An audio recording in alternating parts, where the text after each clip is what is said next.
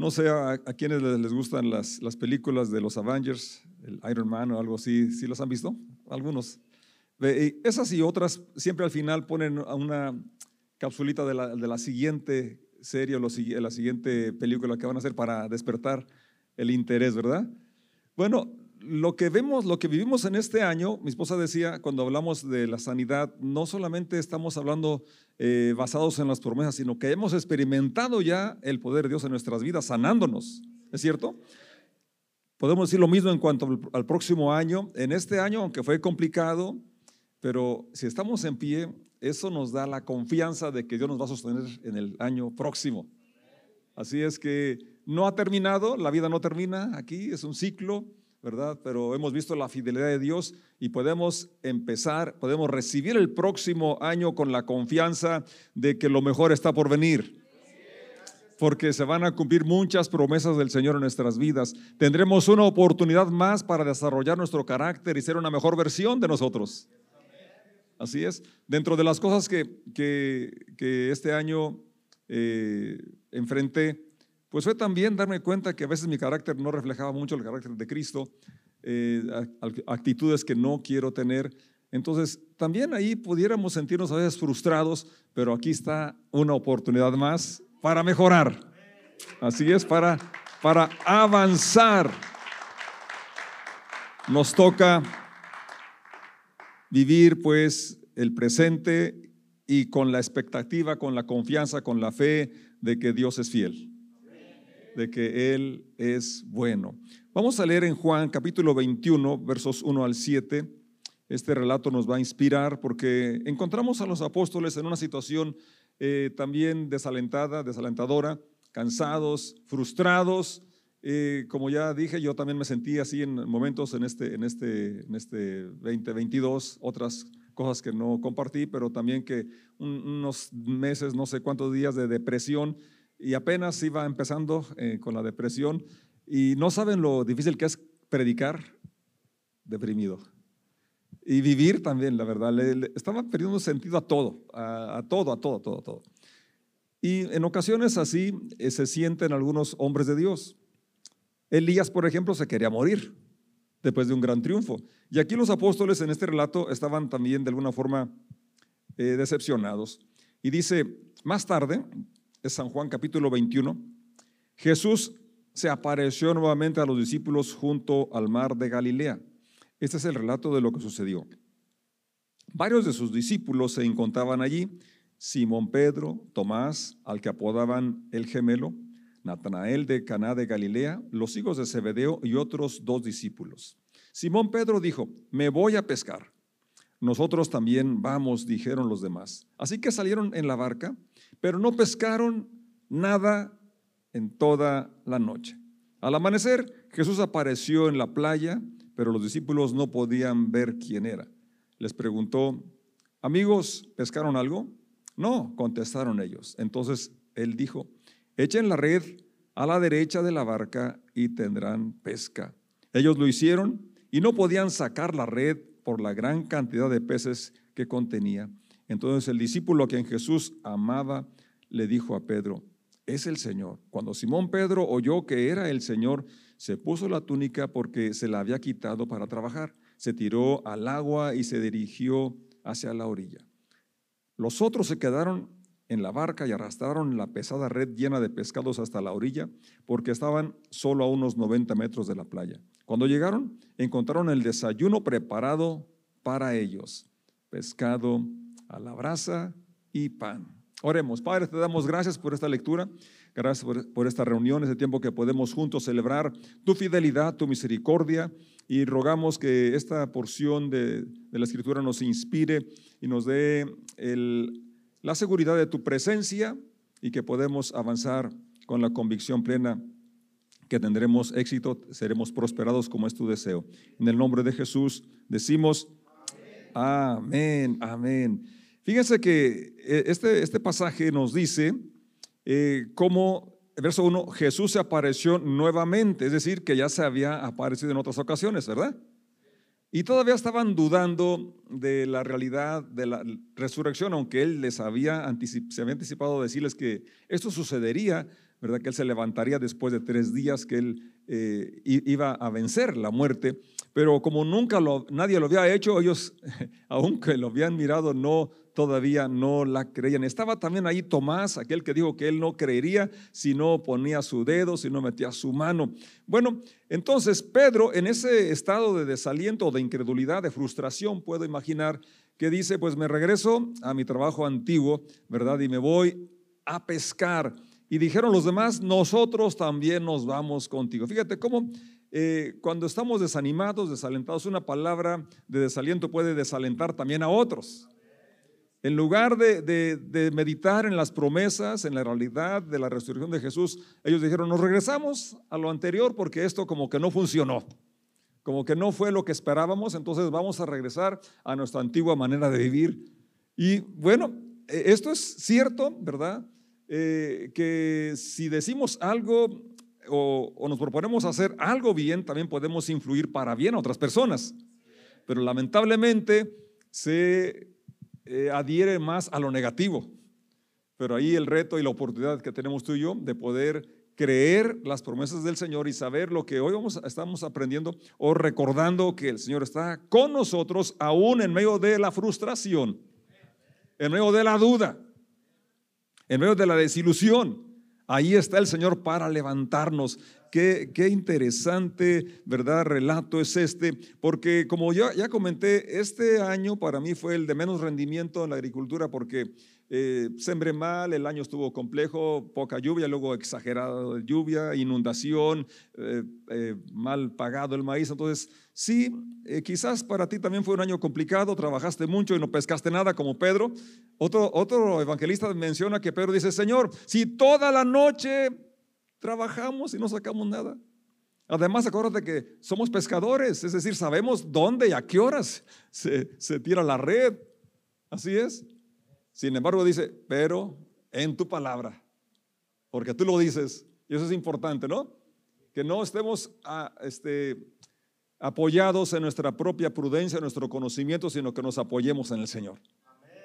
No nos apoyemos en nuestra experiencia o sabiduría, sino podamos depender del Señor. Entonces, aquí algunas cosas que vamos a, aprender es que, aunque toda la noche o todo el año fue aparentemente infructuoso, hay un amanecer y un despertar nuevo. Y al amanecer, ahí estaba el Señor con ellos. ¿verdad? A veces sentimos que una noche muy larga y que la pasamos solos, pero ahí estuvo el Señor velando nuestro sueño o nuestro insomnio quizás. ¿Quién tiene insomnios? Yo ya no tengo tengo noches de vigilia de oración. Antes sí me la pasaba dando vueltas en la cama. ¿Para qué pierdo el tiempo? Mejor me pongo a orar. Y dicen, santo remedio. Ese sí, ese sí que es santo remedio. Porque aprovecha uno el tiempo, ¿verdad? En hablar con Dios, en echar las, sus cargas, ansiedades como Él nos pide y, y, repetir promesas. Algo que me ayudó mucho en la recuperación para vencer el dengue es recordar las promesas de Dios. Todo me sirvió sus oraciones, el amor de mi esposa, su atención, su cuidado. pero, pero lo que más me ayudó fue recordar las promesas de Dios. Pues qué, qué, importante, ¿verdad? Que podamos recordar que siempre después de la tormenta viene la calma. Así es. Y recordar que así como ellos, al, después de una, una noche infructuosa, cansados, ahí el Señor los los recibe y fíjense cómo los recibe. ya tenía preparado el desayuno. Así es. Entonces, este ciclo se está cerrando, este año se está terminando, se terminó, ¿verdad? Pero no es el final de la historia, no es el final de la vida, ¿verdad que no? Solamente es una vuelta más que, la tierra dio, al sol y, y, vamos a seguir con la gracia del Señor. Si en este año no, no tuviste éxito, tenemos otra oportunidad. Si este año fue bueno, puede ser mejor el próximo.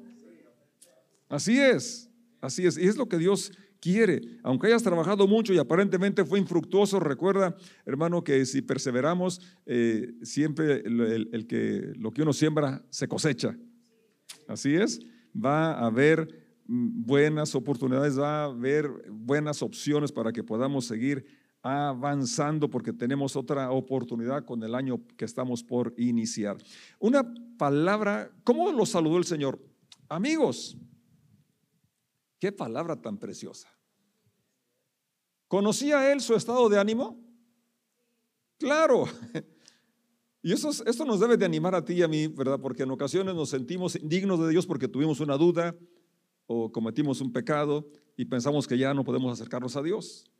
Sí, eso es lo que más eh, separa al, al, hombre de Dios, la culpabilidad, ¿verdad? Situaciones que, que, nos pueden llegar a todos los seres humanos, pero el Señor conociendo la condición de frustración, no solamente en cuanto a la pesca, sino en cuanto a su relación con Él, les dice amigos, porque Él es fiel, Dios es fiel. Y eso es algo, ¿verdad? Que, Él dice, ya no les llamaré siervos, sino amigos, porque el, amigo les, cuenta el proyecto, le cuenta lo de su corazón, y Él les había abierto el corazón, le había contado sus planes, y Él también quiere que tú y yo conozcamos sus planes, y pero nos llama a una relación estrecha, una relación de amistad. Y yo creo que dentro de lo que nos propongamos en este próximo año sería eso, para mí lo principal, tener una relación más estrecha con Dios, una comunión más íntima con Dios, que esa amistad sea real y sea más estrecha. Hace días platicaba con un, iba a decir amigo, pero entonces según su definición es conocido. Porque él me dice, bueno, los amigos se llaman con frecuencia, los amigos conocen los gustos, conocen muchos detalles de la vida. Y él, él hablaba en tercera persona, no, se refiere a mí, pero se aplicó a mí. Y le dije, a ver, le preguntó a la persona, dices tú que X es tu amigo, ¿le llamas? ¿Cada cuándo le llamas? No, pero cuando nos vemos platicamos muy, muy bien y con mucho gusto. Sí, pero pues esa no es amistad. ¿Es cierto esa definición? Así es, ¿verdad? Entonces, que no le llamemos a Dios solamente cuando lo necesitamos. Que no solamente cuando estoy enfermo, no solamente cuando quiero dirección. Está bien, Él quiere que lo hagamos, pero que podamos tener una relación de amistad cercana donde disfrutamos estar con Él, donde nos gusta estar con Él, donde queremos estar con Él. Así es. Y bueno, no solamente con Dios, sino con su iglesia, con su pueblo, con sus discípulos, con, con la familia que es la iglesia, que podamos también eh, ahondar en esa relación de amistad. Pudiéramos empezar, si no es que no tenemos aún esa relación de amistad. Un, día, no sé si mi esposa fue la que dijo, alguien dijo, eh, cuando se acaba la reunión, eh, apenas decimos ya se terminó y parece que va a explotar una bomba, todos salen corriendo por las dos puertas. Es decir, no se detienen un momento a platicar, a saludarse, a conocerse. A veces hay personas que, que, que, no saben ni cómo se llaman. Por eso les invitamos a que en lugar que se diga hermano, le diga por su nombre. Porque a veces pasa años y nada más. El hermano de la camisa negra, el hermano del caballo. ¿Se acuerdan? Jorge del caballo. Después ya se vean que era Jorge, pero el del caballo. Entonces, la amistad se requiere tiempo, ¿verdad? Pero es una buena inversión. Tener, Dios nos llama amigos y Él les llamó amigos aún en aquel estado en que se encontraban. Y esto yo creo que para nosotros es lo más importante, saber que Dios nos ama y quiere, ¿verdad? Que tengamos esa relación de amistad con Él. No le servimos por temor, le servimos por amor. Y como Él nos ama, quiere que seamos sus amigos. ¿Y qué amigo? Es Cristo. Así es. Él quería que ellos retomaran su visión, retomaran su propósito eh, eh, que es más trascendente que pescar. Y yo creo que cada uno también sería bueno que tomáramos ese sueño, ¿verdad? Que, que la vida es más que sembrar, más que hacer zapatos, más que hacer pan, más que, no sé cuál profesión tienes, la profesión que ejerzas, hay algo más que eso, algo que trasciende y es hacer discípulos, compartir el amor de Cristo, ser luz, lo que Él dice que somos. Así es, porque Él les dijo, eh, síganme y los voy a enseñar a ser pescadores de hombres.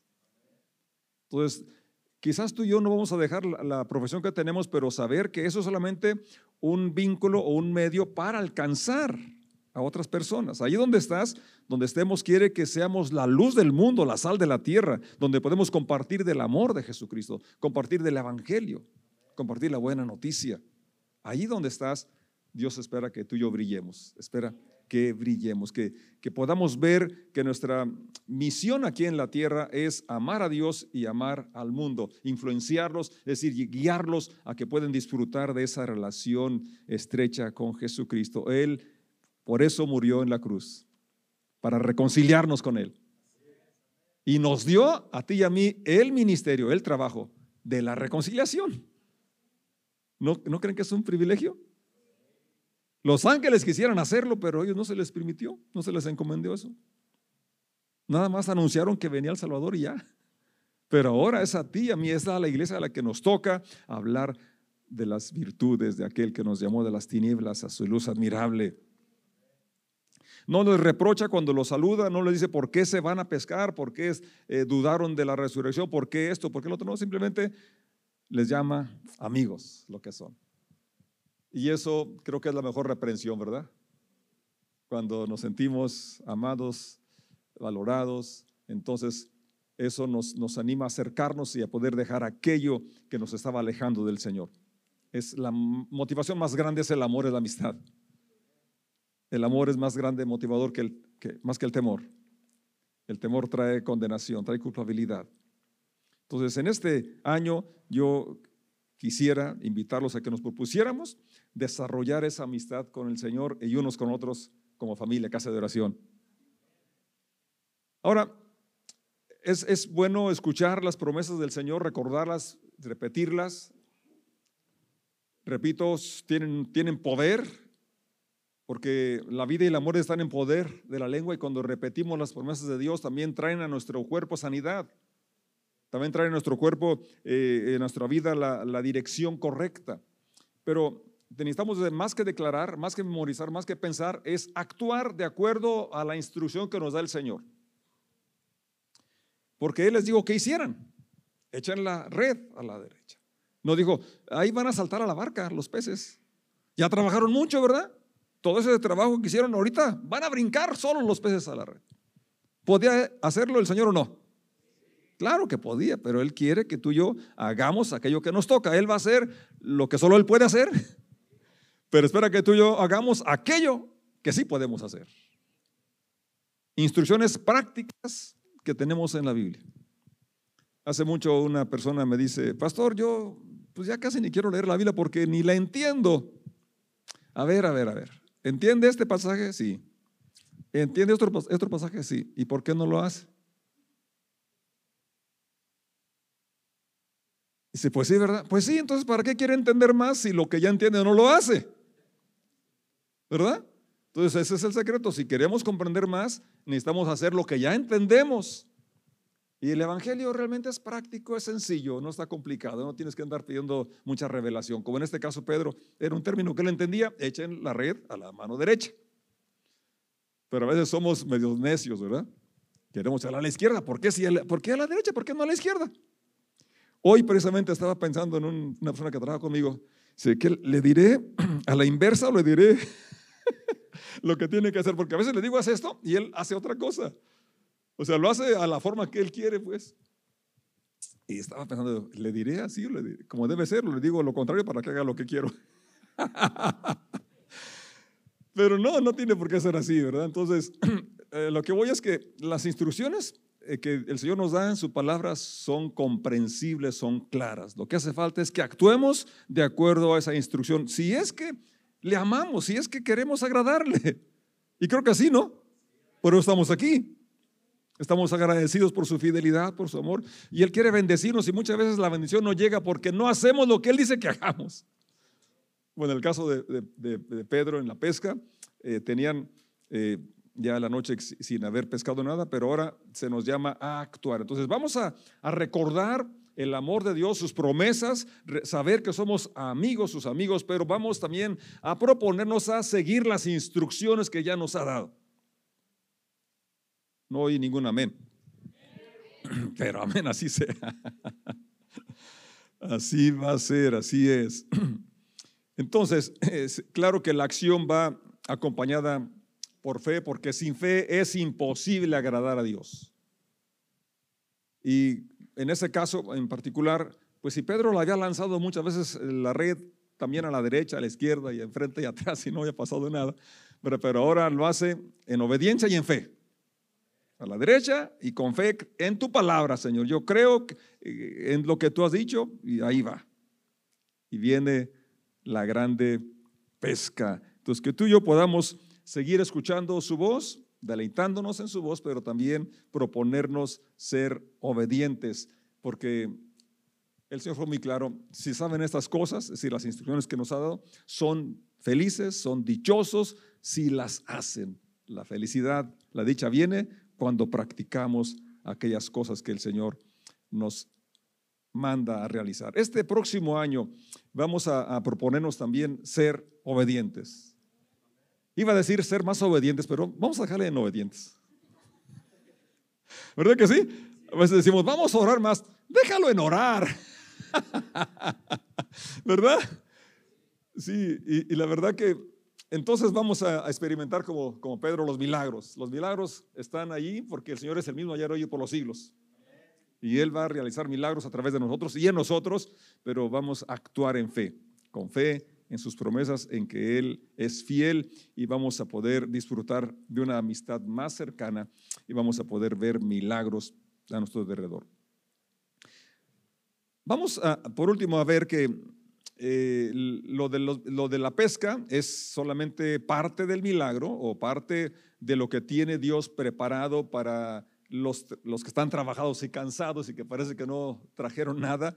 Eh, hay algo que Él quiere eh, darnos Y es que en este caso él tenía, eh, bueno, el regalo de la amistad, que es lo más precioso, pero también ahora tenía allí el alimento. ¿Así es? Sí, tenía allí eh, ya preparado el, pez a, las brasas, ¿verdad? Y, el pan. Qué, qué, alegría, ¿verdad? Que Él quiere alimentarnos. Y este, este año que nuestra fe sea fortalecida y alimentada y, que lo que podamos enfrentar lo enfrentemos con la confianza de que no estamos solos. El Señor ha resucitado y está con nosotros y en nosotros y nos va a llevar de triunfo en triunfo, de victoria en victoria, que no no perdamos el sueño, no perdamos el proyecto que Dios nos ha dado, no, no, dejemos de tener esa expectativa de que realmente cada día la misericordia es nueva, es fresquecita. Vamos a estrenar año y misericordia nueva también. Pero que iniciemos con esa expectativa, con esa, con esa confianza y no, no, no caigamos en, en, en esa cinismo, ¿verdad? Que cayó eh, Salomón y dice, nada, todo es vanidad de vanidades, nada es nuevo bajo el sol. ¿Qué va a pasar? Lo mismo que ya pasó antes. No, vamos a, a seguir creyendo en la realidad de que tenemos un Dios fiel, que es que lo que Él ha prometido, Él lo ha cumplido y que en este próximo año podemos empezarlo con nuevo ánimo. Así es. Y vamos a, creer que efectivamente lo mejor está por venir, que aún hay más. Así es. Y que podamos eh, también darle gracias al Señor en medio de cualquier situación y, circunstancia, recordar que su presencia es suficiente para que nos sintamos inspirados y agradecidos y servirle con todo con todo nuestro corazón, que los, retos, situaciones complejas que veamos, Dios nos va a sostener. Hay un pasaje en Jeremías 29, 10 que quiero compartir y con esto estamos cerrando. Esto dice el Señor, estaba hablando de Israel que estaban cautivos. Ustedes permanecerán en Babilonia durante 70 años. Ellos ya querían regresarse, ¿cómo no? Cualquiera quisiera regresarse, salir de, de una opresión, de un, cautiverio, en la esclavitud, fuera de su país. Pero luego vendré y cumpliré todas las cosas buenas que les prometí. Fíjate, ahí está en la pantalla. ¿Por qué no lees conmigo? Luego vendré. Fíjate, qué, qué bien que hace poquito, hace una semana precisamente, estábamos recordando el nacimiento del Señor, ¿verdad? Que es las buenas noticias que nos trae gran gozo, gran alegría para todo el pueblo, para toda la gente. Bueno, ya aquí hablaba eh, Jeremías de la intervención de Dios para hacerlos regresar a su país. Pero luego vendré también se cumple en Jesucristo, que es Emanuel. Dijo Juan, y aquel verbo se hizo carne y habitó entre nosotros. Es decir, ya vino. Pero aquí habla de una, un tiempo, de una, un cumplimiento de una promesa de liberación del pueblo de Israel que estaba en Babilonia. Vendré y cumpliré todas las cosas buenas que les prometí. Pero esa palabra yo quisiera que la guardas en tu corazón durante todo este 20, 22, 23. Léelo conmigo. Cumpliré todas las cosas buenas que les prometí. Una vez más, cumpliré todas las cosas buenas que les prometí.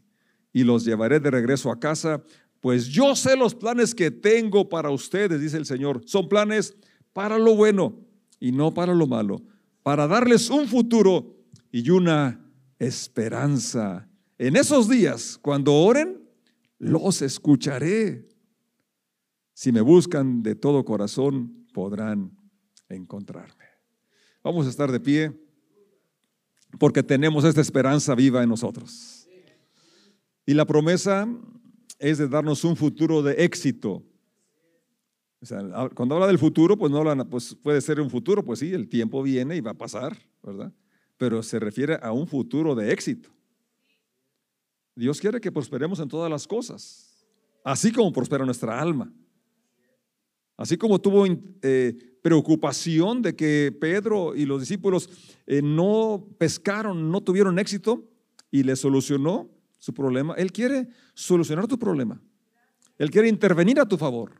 Él quiere apoyarte a lograr tus, tus metas, tus propósitos. Pero vamos a llevarnos ¿verdad? el orden de las cosas. Estar conscientes del Cristo resucitado que está en nosotros. Que es nuestro amigo y que para y que un amigo, como lo dije, lo voy a repetir, entonces se cultiva la amistad. Que este año podamos cultivar una relación más estrecha con Él.